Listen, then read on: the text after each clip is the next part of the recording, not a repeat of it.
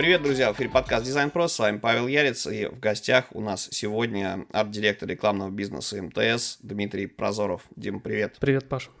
Мы э, продолжаем цикл выпусков про замечательную IT-компанию МТС, рассказываем, как устроены ее продукты, команды, как э, люди работают с людьми и как э, люди между собой друг к другу относятся. И сегодня мы решили поговорить про такую штуку, как различные продукты и про людей, которые их делают, и как эти люди коммуницируют, взаимодействуют с друг другом, и как эти люди влияют на бизнес. А, ну и исходя из этого, первый вопрос, Дим, к тебе. Это, собственно, вот рекламные продукты это что? Да, как бы вот расскажи немножечко про то, чем ты занимаешься. Да, на самом деле вопрос такой э, актуальный, э, потому что много кто у нас в МТС не до конца понимает, что такое рекламный бизнес вообще, и поэтому я сейчас э, чуть более подробно расскажу, что это такое. На данный момент у нас э, больше 10 разных продуктов. Самый, наверное, известный продукт, который у нас сейчас есть, это продукт МТС Маркетолог, который позволяет, собственно, предпринимателям или маркетологам запускать рекламные кампании на аудиторию МТС. Ты приходишь э, на сайт маркетолог mts.ru и запускаешь кампанию, например, на э, женщин, которые ходят э, в определенную кофейню в такое-то время. И им ты можешь разослать там смс, либо показать какие-то баннеры и другие рекламные форматы.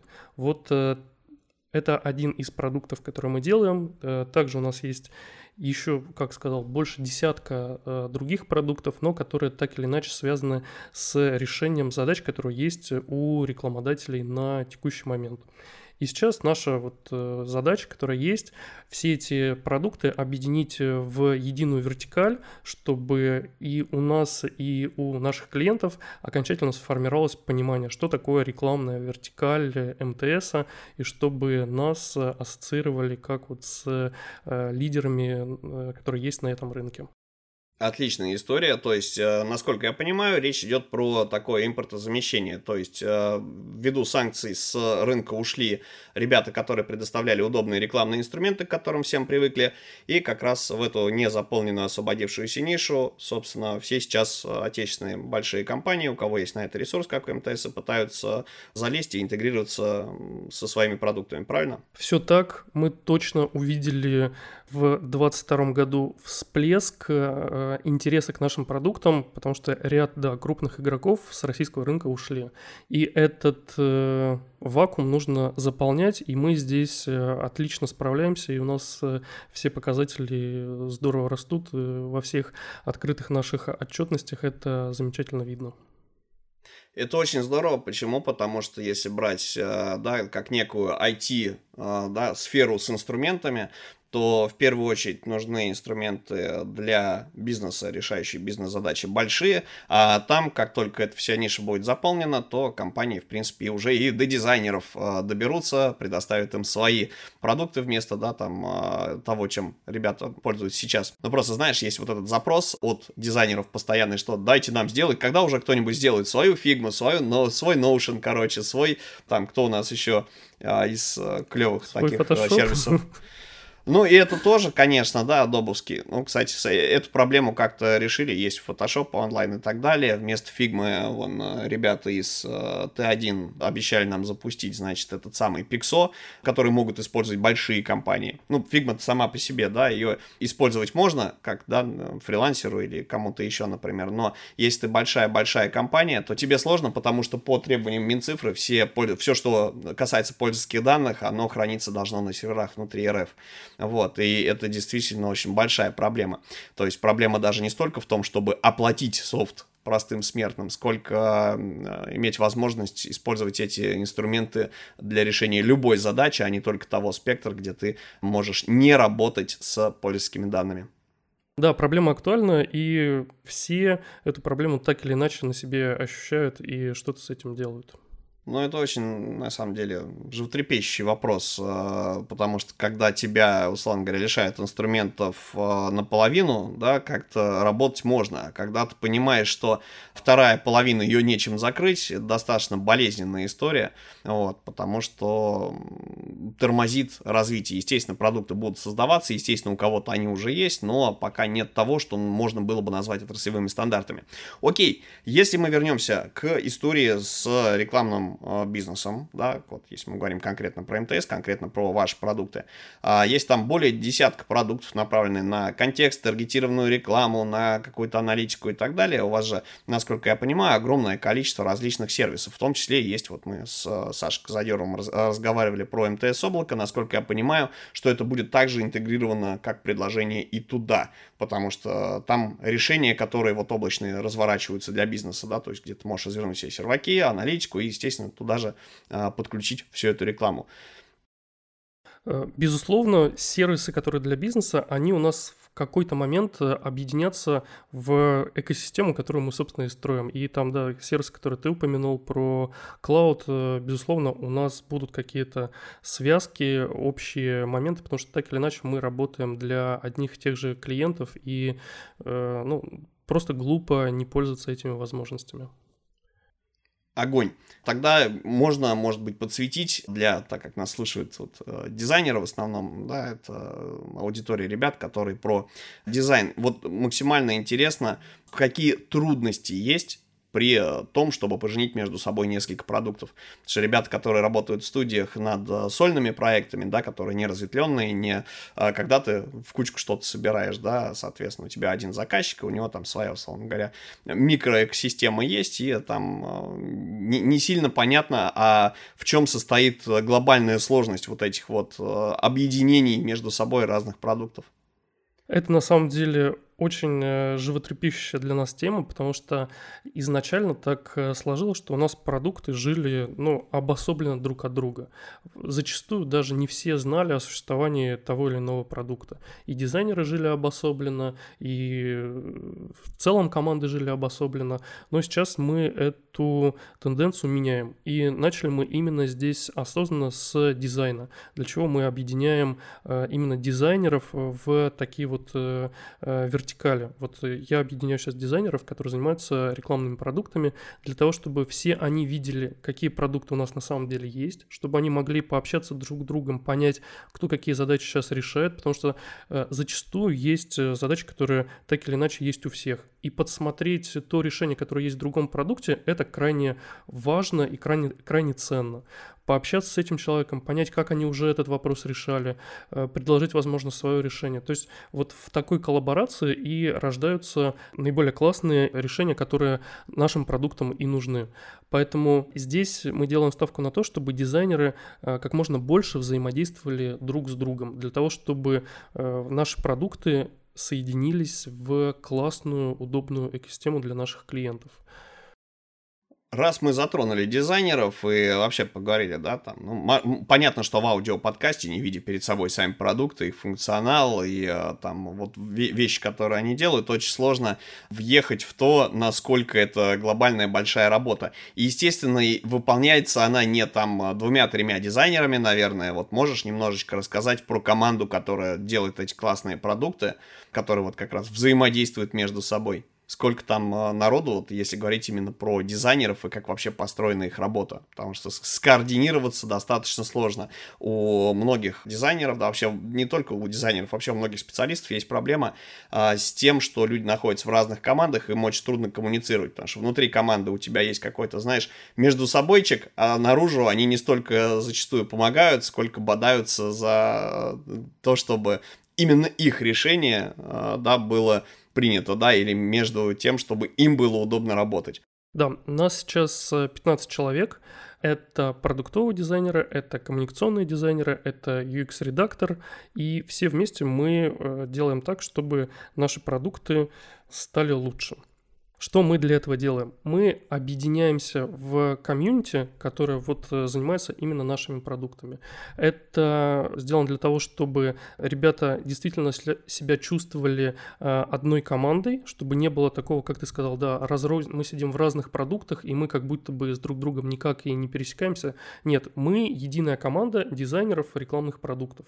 У нас есть общие активности, это э, ряд мероприятий, которые мы регулярно проводим там. У нас есть отдельная ретроспектива, где мы делимся, что было хорошего, что было плохого там за последнее время. У нас есть единая демо, где мы показываем, что делали э, в каждом из продуктов.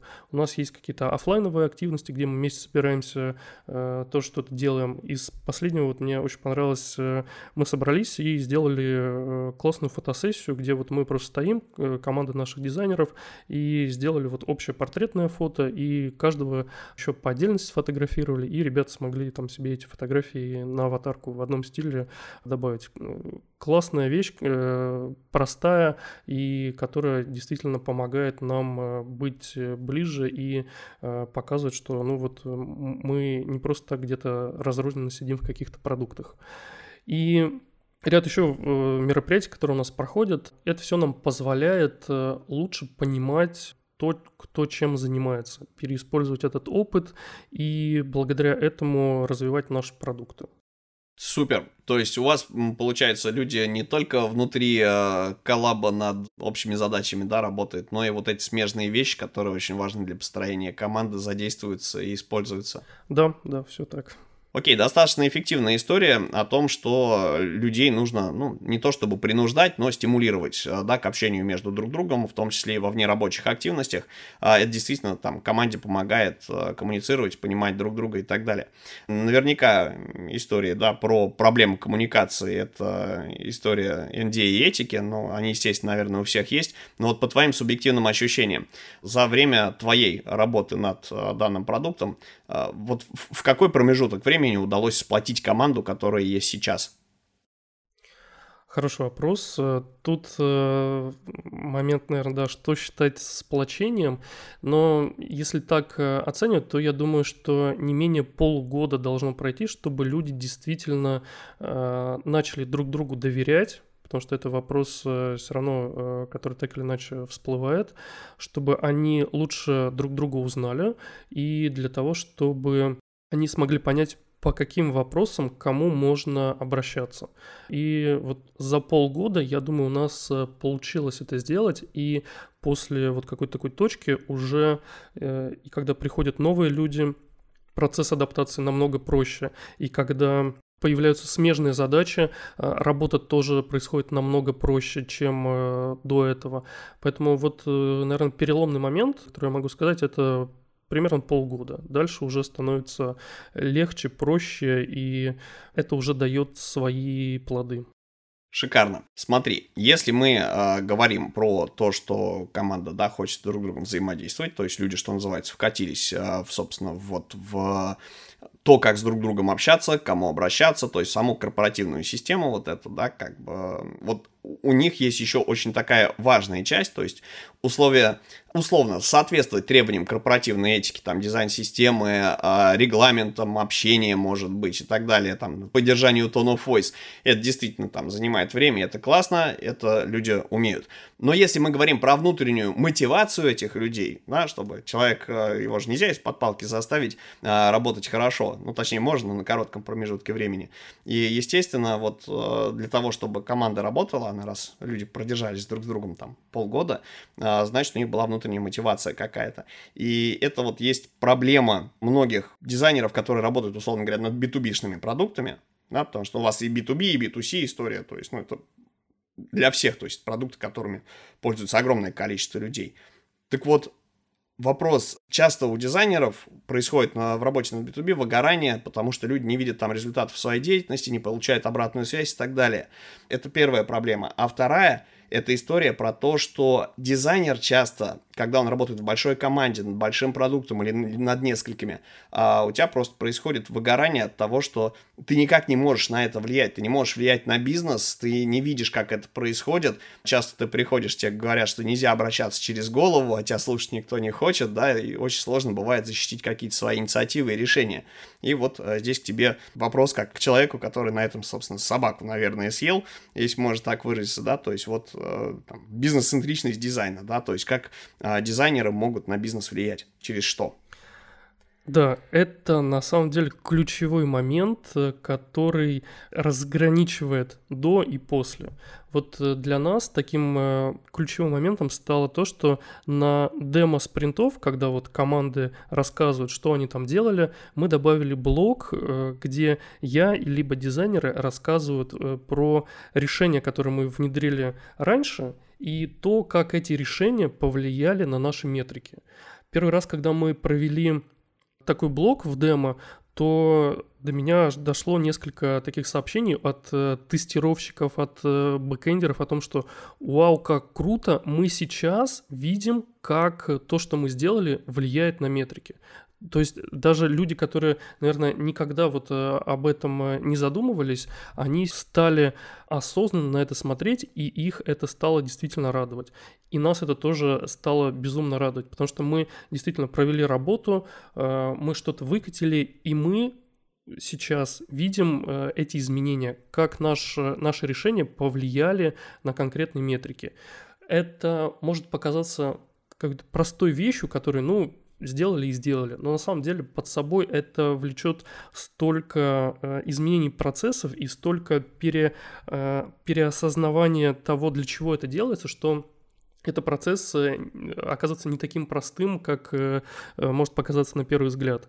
И вот те моменты, которые ты вот перечислил про выгорание, 100% это так и есть. Как мы сейчас с этим боремся?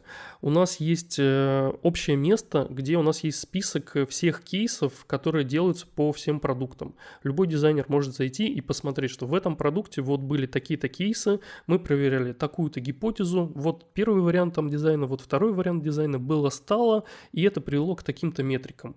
И каждый дизайнер сейчас у себя вот э, набор этих э, решений просто собирает в моменте, не где-то когда-то, вот когда это пригодится, там, через полгода, через год, а в моменте. Вот ты сейчас сделал эту фичу, важно прямо в моменте не забыть сохранить все артефакты, сохранить эти макетики, сохранить э, скриншоты с прода, потому что как было, э, ты уже не найдешь потом э, этого скриншота, и сохранить это все, чтобы у тебя это было артефактом, и ты смог это использовать в любой презентации, в своем портфолио, еще где-то, куда ты пойдешь пойдешь, чтобы у тебя были эти материалы. Это безумно ценно. И я сейчас вот фокусируюсь именно на том, чтобы у нас таких материалов стало больше, чтобы мы ими чаще делились. И это история, которая меня э, безумно драйвит, потому что это очень классно, когда вот у тебя есть конкретные примеры решения задач. Там банальный пример, какой сейчас вспомню. Э, экран сообщения, например, э, мы меняли, предлагали два разных варианта дизайна и выяснили, что вот этот вариант намного более конверсионный оказался. Классно, классно. У нас есть конкретные цифры, которые это подтверждают. Классная история, и это позволяет э, ребятам, всем дизайнерам, которые у нас работают, вовлеченнее э, относиться к своей работе, э, показывать э, свое участие в продукте и показывать то влияние, которое они на самом деле оказывает и на бизнес. Вот это и есть та суть э, влияния на бизнес, который мы с помощью дизайна делаем. Что еще тут хочется отметить? Момент про то, что далеко не во всех командах такое есть, такое принято. Я с этим сталкивался десятки раз. Что здесь может быть, э, какие могут быть здесь э, загвоздки? Условно, в команде на самом деле могут и не знать, что дизайн вот так может влиять. Это вот первая сложность, с которой ребята сталкиваются. Вот э, бывают команды, которые, ну, не знают, что интерфейс о, действительно может на что-то повлиять. И вот с этим нужно работать. То есть э, дизайнерам нужно рассказать, что э, Смотрите, вот есть примеры из других смежных продуктов, либо там абсолютно далеких от нас продуктов, но ребята сделали вот так и так, получили такой-то результат. А давайте мы у себя это попробуем. Классно, классно. Если это принимается, то супер.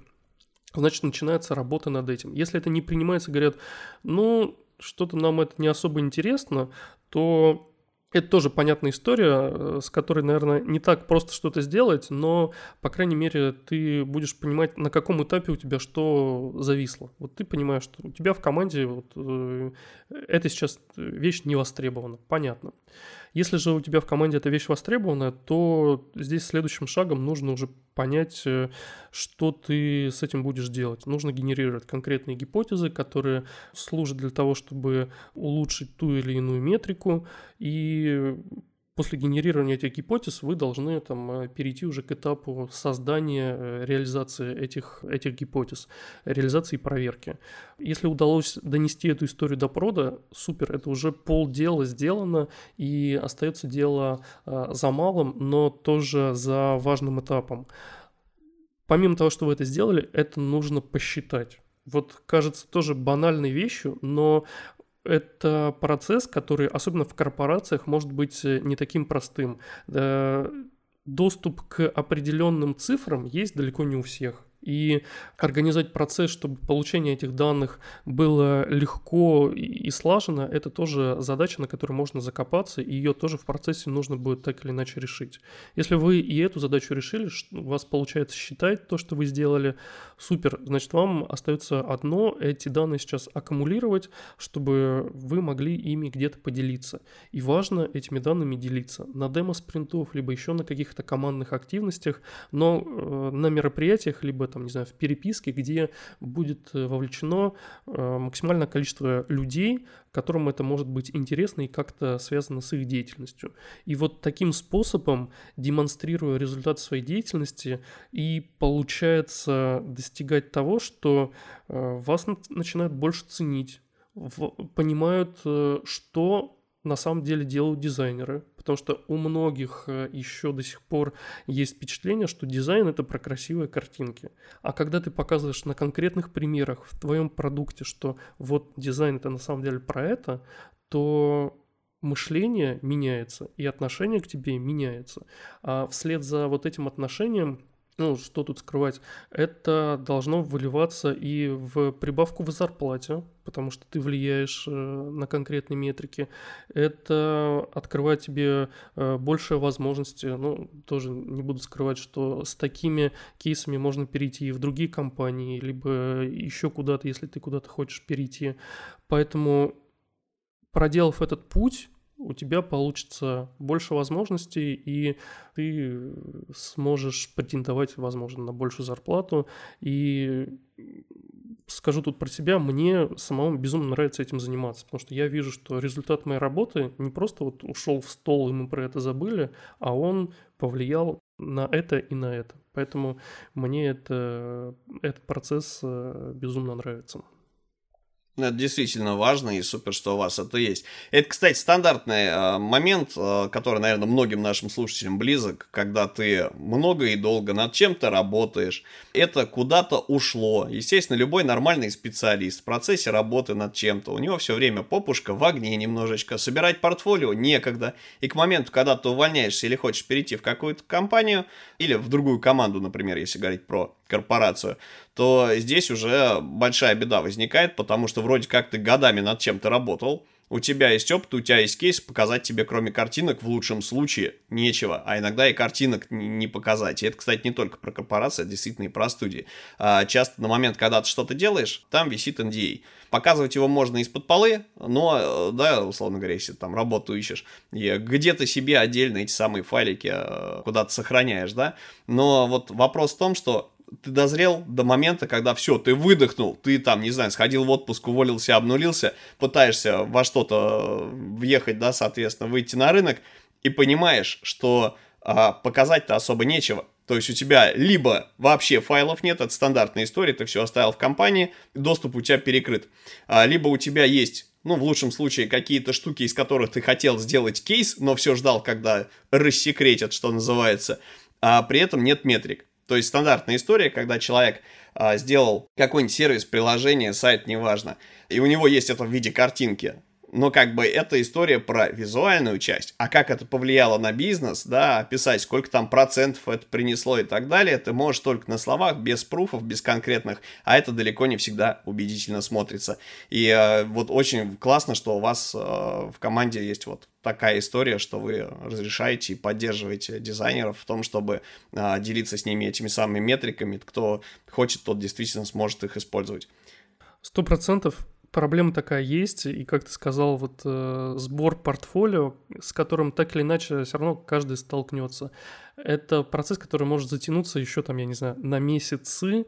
А хочется, чтобы это все равно было проще и легче. Поэтому э, я сейчас руководствуюсь осознанно подходом, когда мы в моменте собираем э, все эти кейсы, чтобы они у нас действительно не потерялись, чтобы их можно было использовать где угодно. Я понимаю, что так или иначе у нас есть ребята, которые э, перейдут в другие компании, это абсолютно нормально. Я также понимаю, что к нам придут э, еще другие ребята из других компаний, это тоже здорово. И когда они увидят, что у нас есть такой подход, они поймут, что ну, это классно, и это то, э, что мне поможет э, двигаться дальше. Поэтому я считаю, что это очень ценная вещь, и она действительно позволяет всем демонстрировать результаты своей работы, чтобы мы не просто так тут посидели, что-то поделали, а вот мы сделали конкретные результаты.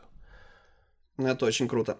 А, еще один из а, больших плюсов а, того, что у тебя есть доступ к каким-то метрикам и к отчетам о том, как дизайн на что-то повлиял, это то, что вот есть графическая часть, которая, понятно, тренды меняются, интерфейс там, который ты рисовал там 5-10 лет назад, например, они могут быть сами по себе функционально норм, но визуально как бы от них будут воротить э, носы, да, что называется. Ну, давай, давай будем объективны. Э, история взаимодействия с формой, она может быть, э, ну, как бы логика ее базисная, она остается той же самой, да, появляются новые технологии, ну, условно говоря, авторизоваться ты можешь не только с помощью почты или телефона, теперь у тебя есть там социальные сети, у тебя есть отпечаток пальца, сейчас он еще активно э, внедряется везде, это самая сетчатка глаза, во все возможные э, места, да, как бы там голосовые интерфейсы появились и так далее. Но э, вот если говорить про трудоустройство, если ты 10 лет назад какую-то штуку делал, а, в любой нормальной дизайн-студии, если мы про студии говорим,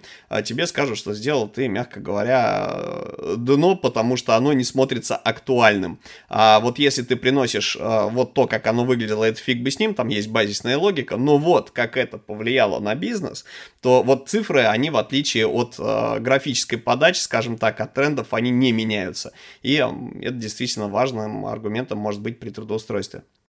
Да, и от себя вот могу сказать, как человек, который нанимает ребят, э, людей, которые в своих портфолио делятся такими результатами, их очень мало. Вот несмотря на то, что и мы стараемся об этом много говорить, и много кто еще об этом рассказывает, но на самом деле вот текущая э, ситуация на рынке, что людей, которые готовы делиться своим портфолио результатами своей работы, не просто там какими-то скриншотами или макетами, а вот результатами и влиянием, их на самом деле мало. И за такими людьми, я уверен, э, есть... Э, э, короче, за ними, я уверен, охотятся все рекрутеры, и если ты выходишь с таким портфолио на рынок, то у тебя получится несколько офферов быстро получить и уже выбирать, куда тебе с этим идти. Отличная история. Но раз мы упомянули, да, что ты нанимаешь ребят, мы в каждом выпуске МТС стараемся и про вакансии тоже поговорить и рассказать вообще про команды. А можешь рассказать о том, как ты проводишь собеседование? То есть вообще, кто тебе сейчас нужен, а, в команду, да, как, какими скиллами должны обладать эти люди, ну, так как подкаст для дизайнеров, я думаю, что мы про дизайнеров и смежных э, людей, да, поговорим. Ну и, собственно, какие человеческие, может быть, качества ты в них ценишь. То есть давай про hard skills, soft skills и про тех, кто тебе нужен для того, чтобы делать такие классные продукты. Да, исходя из тех задач, которые у нас сейчас есть, а это, как я сказал, объединение наших продуктов в единую вертикаль, у нас сейчас есть э, две открытые вакансии именно коммуникационных дизайнеров. Под коммуникационными дизайнерами мы кого подразумеваем? Это ребята, которые занимаются всеми материалами, которые так или иначе связаны с продажами. Это наши посадочные страницы, это презентации, это какие-то видео, э, баннеры и так далее. То есть вот нам все это нужно переделать, объединить все наши продукты. Здесь еще наслаивается наш ребрендинг, который произошел, и все это нужно переупаковать. И позиции, которые сейчас открыты, это э, коммуникационный дизайнер с упором в 3D, примерно 80% э, задач будут связаны с 3D, чтобы делать э, наши классные 3D-шки по стилю, который у нас сейчас задан. А, а остальные 20% это могут быть любые там задачи, связанные с посадочными, и с письмами, и с баннерами, и с, чем, с чем-то еще. И второй человек, который нам нужен, тоже коммуникационный дизайнер с упором именно на презентации, чтобы делать много классных презентаций, опять-таки использовать и наш новый фирменный стиль, и использовать наши 3D-шки, и вот делать много таких э, презентаций как э, для внутреннего использования, так и для внешнего использования. Вот две позиции такие у нас э, для дизайнеров открыты.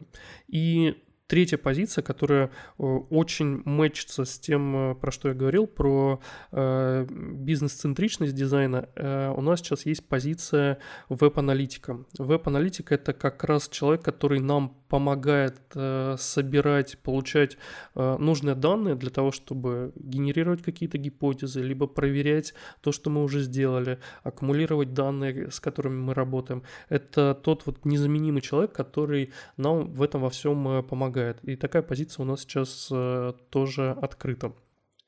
Если говорить про дизайнеров и про то, как э, я их нанимаю, в первую очередь здесь э, отсев происходит на уровне портфолио. Вот портфолио, во-первых, должно быть, во-вторых, оно должно быть актуальным и отвечать и показывать те навыки, которые у тебя сейчас есть. Это просто ну, база, без которой нельзя будет пройти на следующий этап портфолио, которое отвечает текущим э, тенденциям на рынке. Здесь должны быть э, видны твои хард-скиллы, чтобы, э, по крайней мере, можно было сказать, что они у тебя есть, а дальше уже в деталях разбираться.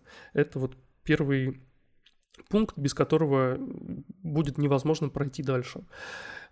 Если рассказывать про процесс найма дальше, то, э, безусловно, у нас э, проходит очное собеседование, где мы вот в свободной форме э, разговариваем и пытаемся понять, насколько мы вообще подходим друг к другу.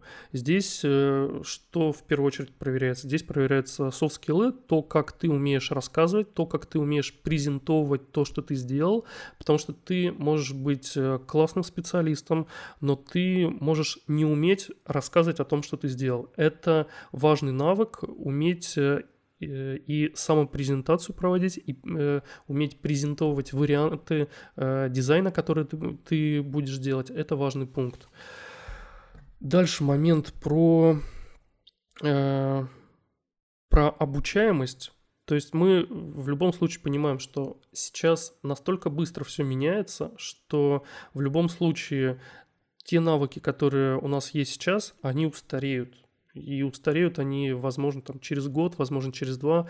Поэтому в любом случае мы все столкнемся с тем, что нужно будет учиться новому. И то, как э, ты относишься к обучению, как ты, э, какие обучения ты уже проходил, э, вот на таких вопросах тоже становится понятно, насколько ты можешь нам подойти.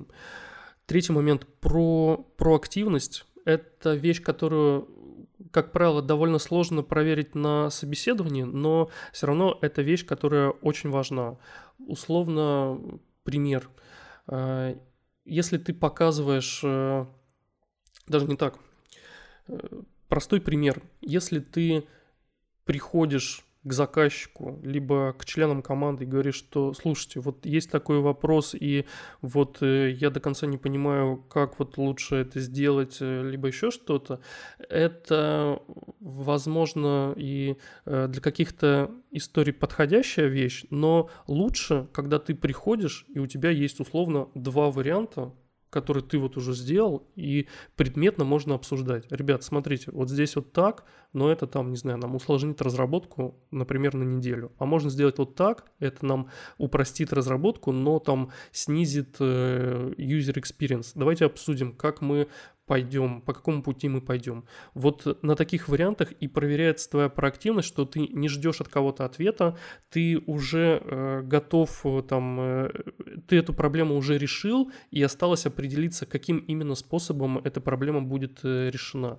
И вот такая проактивность, она проявляется на всех этапах работы, и она, э, безусловно, важна, чтобы ты не сидел и не ждал, что к тебе там кто-то придет и что-то тебе там скажет, а чтобы ты мог предлагать э, отдельные вещи сам, чтобы ты не ждал, когда тебя попросят это сделать. И это вещь, э, которая, безусловно, цена и э, без которой э, скорость там, работы и развития будет точно ниже.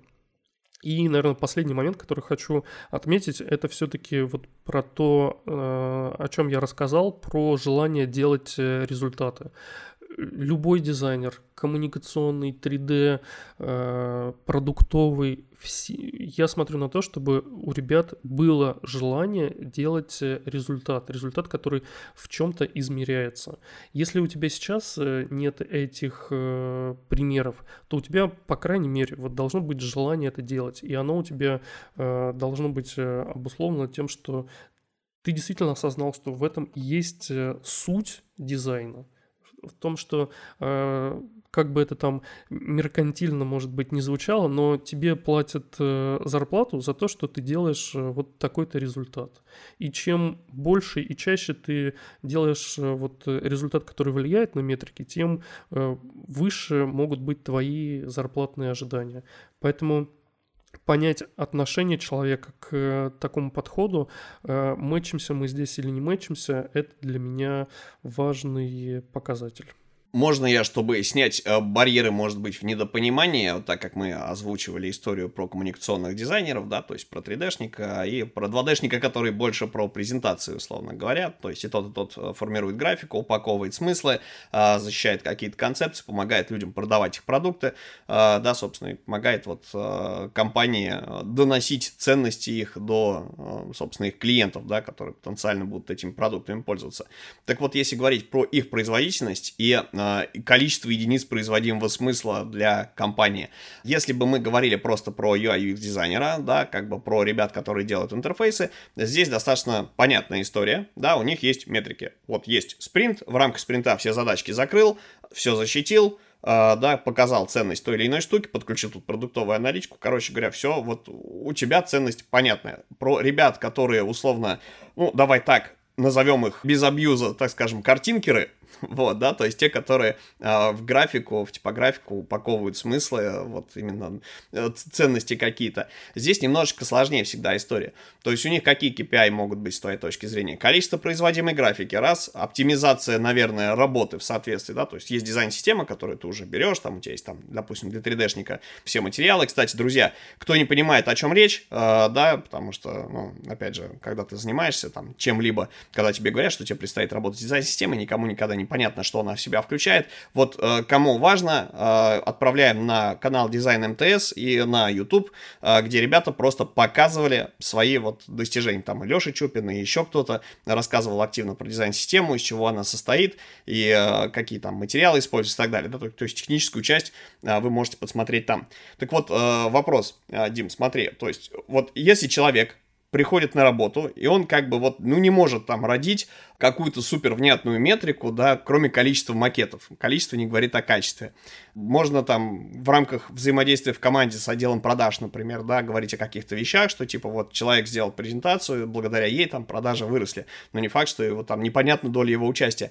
В чем это еще может выражаться? А, хорошесть подходящей специалиста, а, вот кроме этого – например, если человек сидит каждый день и делает свою работу ровно так же, как он ее делал вчера, то есть как бы хорошо, но так же, а, это, наверное, чувак, который не особо проактивный, да, проактивным мы можем назвать человека, который приходит, и он придумывает, как эту работу, как эти процессы на микроуровне, на своем оптимизировать, автоматизировать и помочь, соответственно, другим ребятам, э, да, чтобы все выполняли свою работу быстрее. Или как вот, как, какие метрики у него есть. Это просто озвучил вот эту историю, что нам нужен человек, который, собственно, да, хочет делать, ну, выдавать результат. Вот что является результатом для коммуникационных дизайнеров, которые тебе нужны?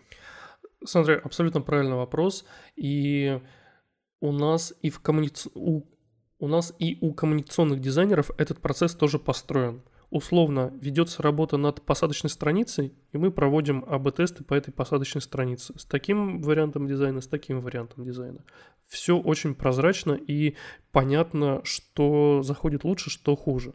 Точно так же имеет э, смысл и вот говорить про 3D-дизайнера. То есть, условно, ты сделал две 3D-шки, мы тоже можем и их проабы-тестить на посадочной, либо в рекламе, и понять, что из этого будет э, более э, результативно, что менее результативно. Поэтому максимально мэчится с 3D-дизайнерами точно. Если говорить про дизайнеров презентаций, Здесь, как ты правильно сказал, да, конверсия есть, э, и она может измеряться, но здесь всегда возникает вопрос, насколько именно дизайн на это повлиял.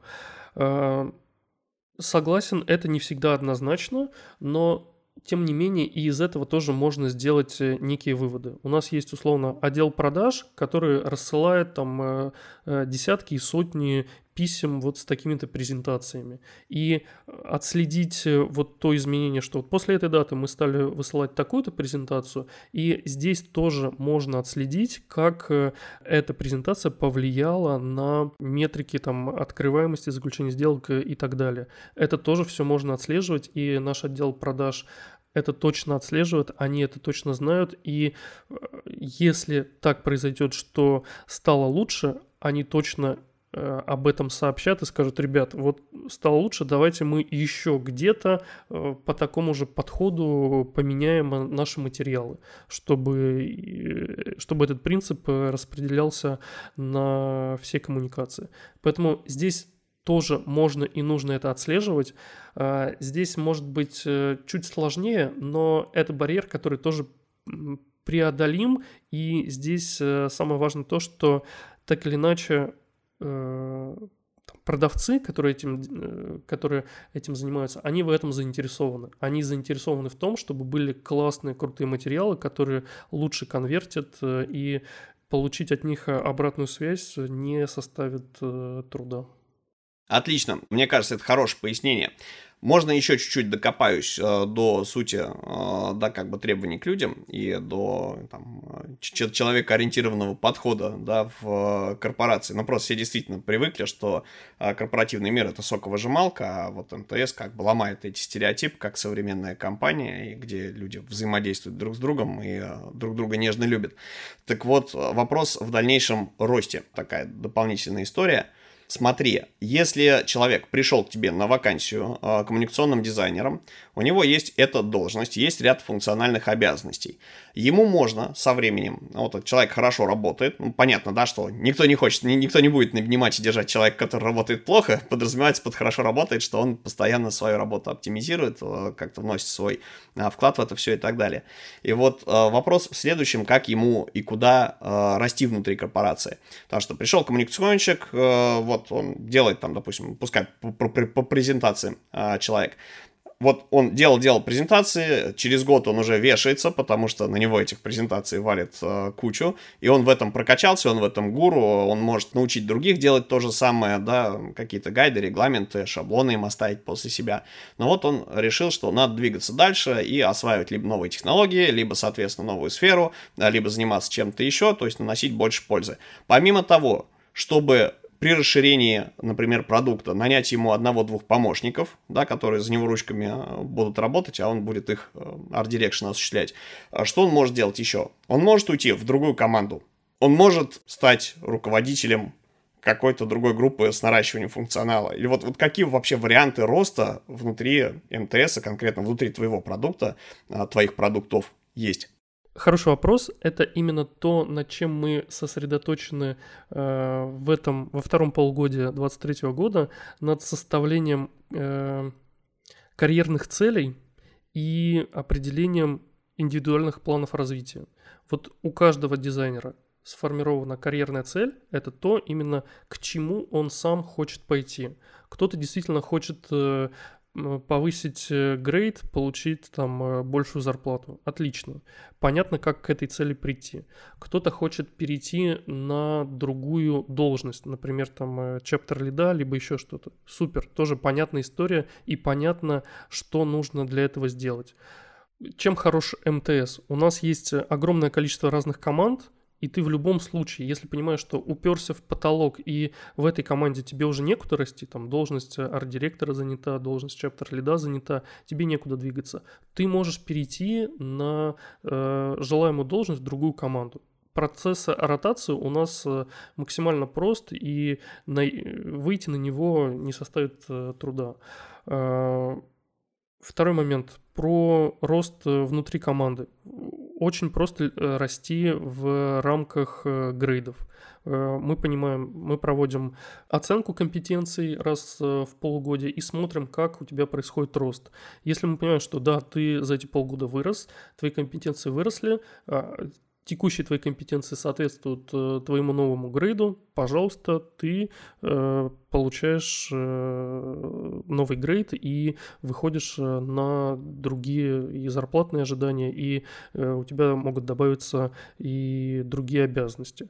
То есть здесь в любом случае мы отталкиваемся в первую очередь от желаний э, конкретного человека, потому что кому-то может быть и так комфортно находиться, где он находится это тоже понятная история. А кому-то, наоборот, хочется э, вырасти в должности, либо осваивать э, больше компетенций, там, не знаю, пойти, э, помимо того, что там отлично знаешь, умеешь делать презентации, тебе захочется, например, делать 3D, либо еще что-то, это тоже нормальная вещь, которая только приветствуется. И любой такой рост, он будет поощряться и застоя и либо э, какого-то выгорания. Э, ну, по крайней мере, я точно за то, чтобы э, у меня такого не происходило. И с дизайнерами, э, с которыми я работаю, мы точно понимаем, к чему каждый из нас э, движется. Супер просто. Тогда вот еще вопрос как к понимающему руководителю. Вопрос, кстати, наверное, немножечко даже сложный. А, смотри, здесь всегда есть такой баланс. То есть, с одной стороны, видно, да, что у вас можно вырасти и расти, но расти а, можно с определенной точки, да, как бы вот есть какая-то точка старта. Я так понимаю, что МТС, как и большинство компаний на рынке, не ищет джунов, да, то есть это история про то, что нужен либо крепкий мидл, либо, ну, про, про сеньоров, конечно, о них может только мечтать. Вот, их э, нанимают готовыми со смежных аналогичных продуктов, как правило. Так вот, вопрос про порог входа и барьеры с этим связаны. Потому что, смотри, например, 3D-шник. Вот мы говорим, э, мне нужен 3D-дизайнер. Есть, допустим, человек, который либо очень давно делал 3D, ну, то есть, да, он там актуализировался, но, допустим, делал он 3D во времена 3D Max и Maya. Да, с другими 3D пакетами не работал. И он в продакшн не встраивается, хотя у него есть э, базис, он умеет работать с материалами просто в рамках другого программного пакета, например. Или э, какой-нибудь чувак, например, вот не знаю, он работал в студии очень долго, и вот до сих пор работают они, например, в скетче, не перешли на фигму. Ну, вот вдруг мастодонты такие, да, что называется. И тут он приходит, вот он все умеет, умеет в компоненты, но не, но не про фигму, а про скетч.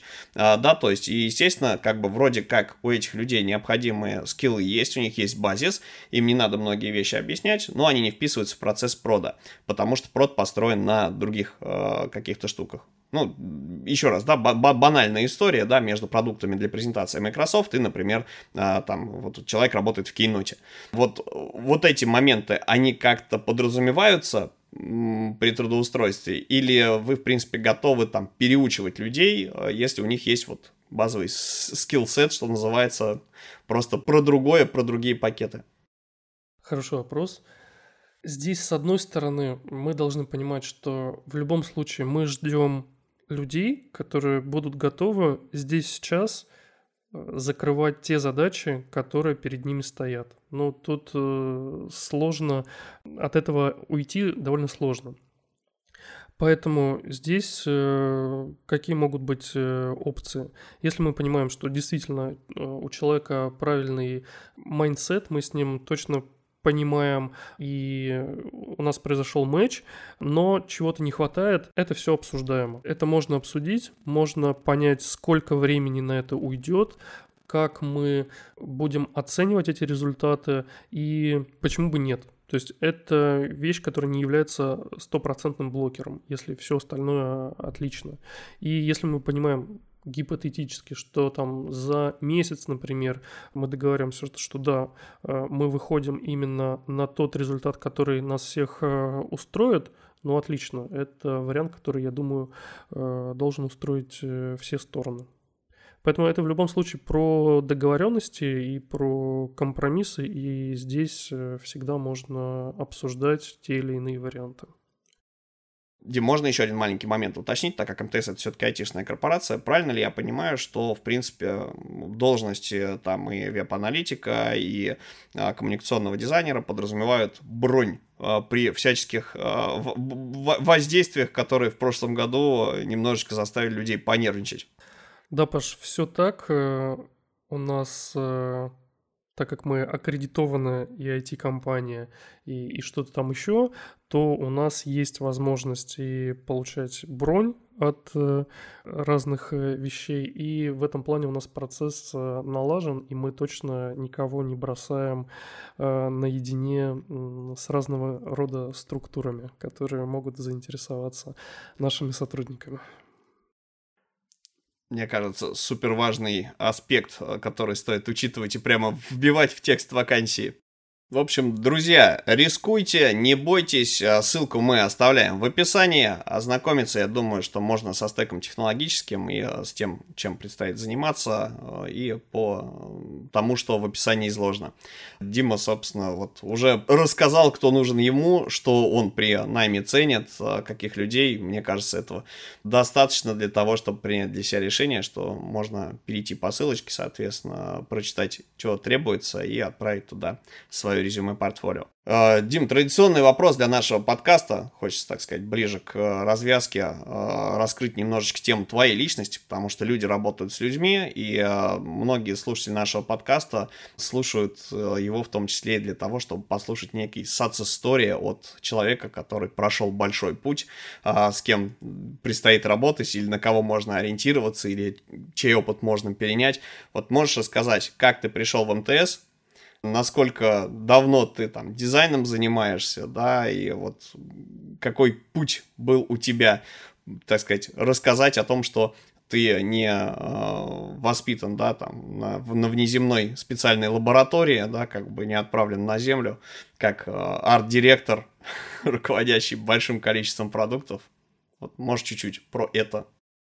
Да, я дизайном занимаюсь больше 15 лет. Сейчас я понял, что Первые деньги, которые я, собственно, дизайном заработал, я заработал их в школе, а за 10 и 11 класс я себе, собственно, заработал на первый MacBook, именно дизайном.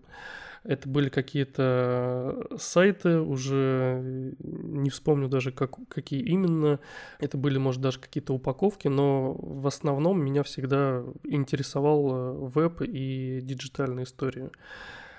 После школы, э, поступив э, в университет, я написал в 100 самых крупных э, дизайн-студий на тот момент. Помню, рейтинг теглайна был, и я, собственно, вот стал лучшим студием и написал. Пять мне ответили, двое пригласили в одну, в итоге я устроился, на тот момент это была студия, которая входила в топ-5. Я поработал с многими крупными заказчиками и понял вообще, как этот процесс э, устроен и как это вообще все происходит на самом деле. Не на коленке, а вот в таких э, промышленных э, масштабах. Дальше я захотел сделать свою студию, предпринимал несколько попыток, и ничего у меня хорошего из этого не получилось. И с этой мыслью и идеей я попрощался и больше к этому не возвращался, понял, что нет, э, это не мое, это не то, чем бы я хотел э, заниматься. Э, вот в какой-то такой момент мы с моим давним знакомым объединились и начали делать э, мероприятия. Суть в чем? Он, собственно, занимался организацией самих мероприятий, а я делал брендинг, я делал э, посадочные, я делал рекламу для этих мероприятий, чтобы продавать э, билеты на эти мероприятия. И это вещь, которая вот э, во мне как раз зародила такое желание, что то, что я делаю, должно как-то влиять на результат, и я этот результат должен сразу видеть. Условно, я там за, месяц, э, за вечер собираю посадочную страницу, делаю баннеры для рекламы и запускаю там э, рекламу. И вижу, что все, у нас пошли продажи. Смотрю, какие баннеры заходят лучше, какие хуже, и делаю из этого тоже выводы. И это классная история, которую мы провели, наверное, больше сотни разных мероприятий, и это мне позволило э, практически единолично делать вот весь спектр задач, которые вот для э, продажи мероприятий нужны.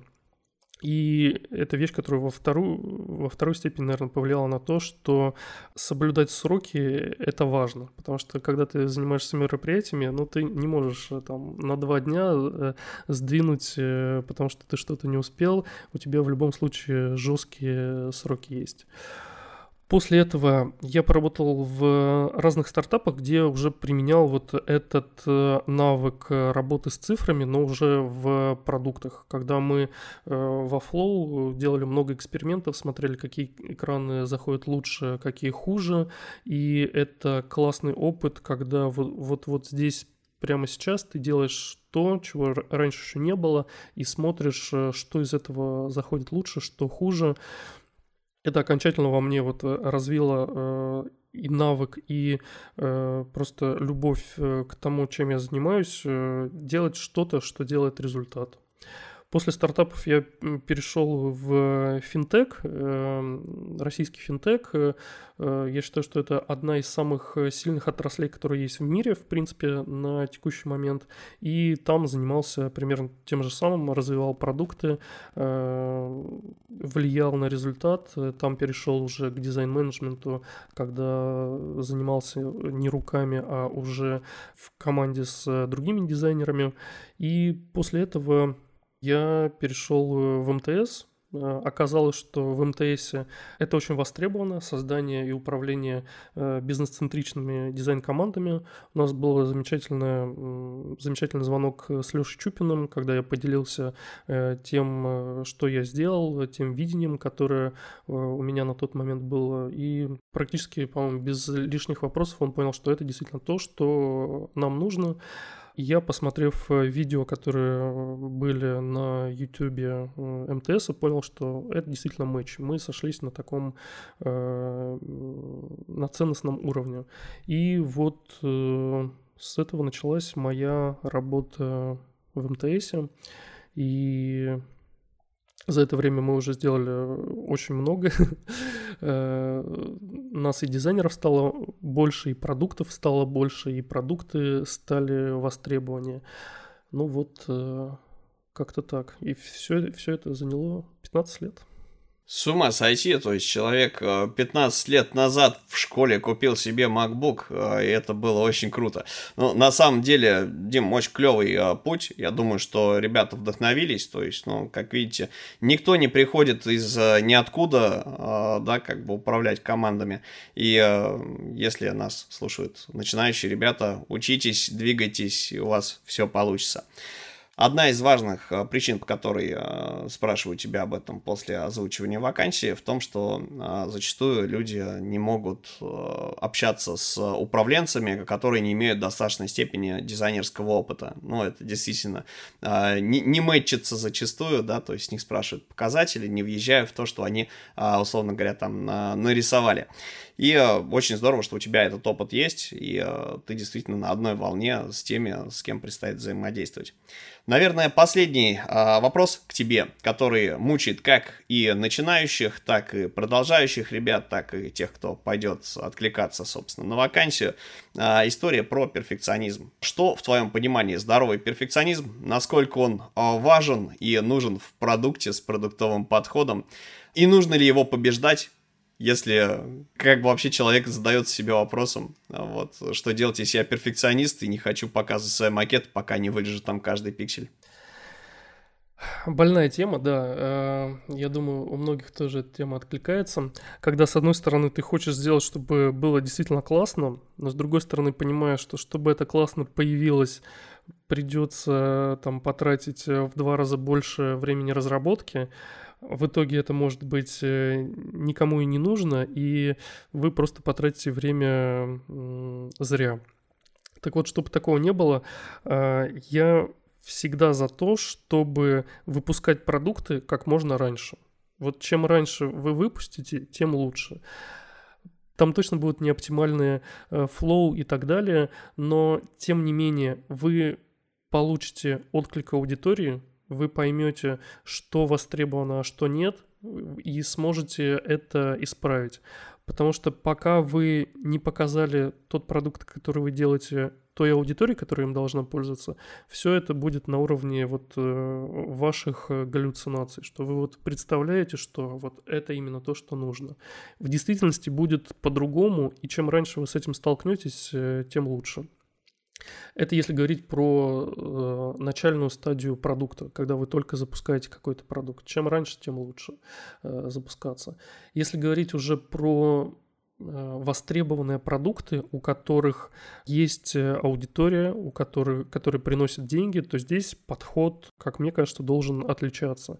Здесь э, вы должны понимать, какие именно цели сейчас есть у вашего бизнеса. Ну вот сейчас приносит продукт там энные деньги, э, что дальше? Э, мы должны наращивать количество фичей, либо мы должны сделать э, те фичи, которые есть лучше, удобнее. И здесь это всегда вопрос к продуктам, с которыми вы работаете. Какие цели у вашего продукта? Если у вас цели сделать лучше то, что есть сейчас, здорово. Я думаю, каждый дизайнер, каждому дизайнеру будет приятно с этим работать и улучшать клиентский опыт отлично. Если вам нужно делать новые фичи, тоже здорово. Вы делаете то, чем еще никто не пользовался, и сможете посмотреть э, вообще на самом деле это кому-то нужно или нет. Поэтому в любом случае нужно отталкиваться от э, целей бизнеса, в котором вы работаете. Э, любой перфекционизм, он может быть востребованный, но он также может быть и во вред. Вы можете вылизывать вещь, которая никому не нужна. Ну и, что? И, и кому э, это на самом деле будет нужно. Поэтому здравый смысл э, и отталкиваться от того, что на самом деле нужно вашему бизнесу здесь сейчас. Супер, мне кажется, максимально корректный подход. А, то есть, ну, на самом деле, перфекционизм а, должен лечиться тем, что а, лучше один раз вовремя, чем 10 раз правильно. Да, то есть, что-то зарядили, получили обратную связь, доработали, и таким образом все развивается. А если сидеть и, значит, напильником там дотюнивать каждый пиксель макета, то это либо растянется на слишком долго, либо просто никогда не будет сделано. У меня возникла гениальная мысль, пока мы с тобой говорили, вот почему-то кажется, что вот эта история про перфекционизм, про спросить у пользователя, да, получить обратную связь, как-то неравномерно в нашем мире распределяется, потому что арт-директора зачастую, которые говорят о том, что мы сейчас быстро сделаем, наша задача, да, мы получим фидбэк, обратку, соответственно, соберем от э, наших пользователей или от наших клиентов, в зависимости, да, там, от того, что именно производится, и потом доработаем, вот, но при этом эти же сами арт-директора зачастую они в требованиях к вакансии или когда рассказывают о людях, э, да, соответственно, которые им нужны, они говорят, что мне нужен человек, который не, придет ко мне лишний раз с вопросом, он знает, как все делать, соответственно, вот, и сам все как раз выдаст мне вот тот результат, которым я считаю приемлемым, чтобы давать ему обратную связь. Э, извини, вот просто ты этого, как бы ты, ты об этом не говорил, и это, мне кажется, очень важно, показывает то, что ты действительно со своими сотрудниками находишься в тесном контакте и, наверное, не стесняешься получить от них а, лишние уточняющие вопросы. Все так, вопросов много. Вопросы приходят постоянно, и я к этому максимально толерантен. Даже вот сейчас, э, находясь э, в отпуске, эти вопросы продолжают поступать, и э, это абсолютно нормально. Ну что ж, друзья, а, все ссылки в описании. В обязательном порядке изучите вакансию. Я думаю, что если вы заинтересованы в развитии как коммуникационный дизайнер, либо как веб-аналитик, а, вам это пригодится и будет интересно. С вами были Павел Ярис и арт-директор рекламного бизнеса Дмитрий Прозоров, который созвонился с нами из отпуска. Дима, спасибо тебе огромное, спасибо что тебе. пришел. Пока-пока.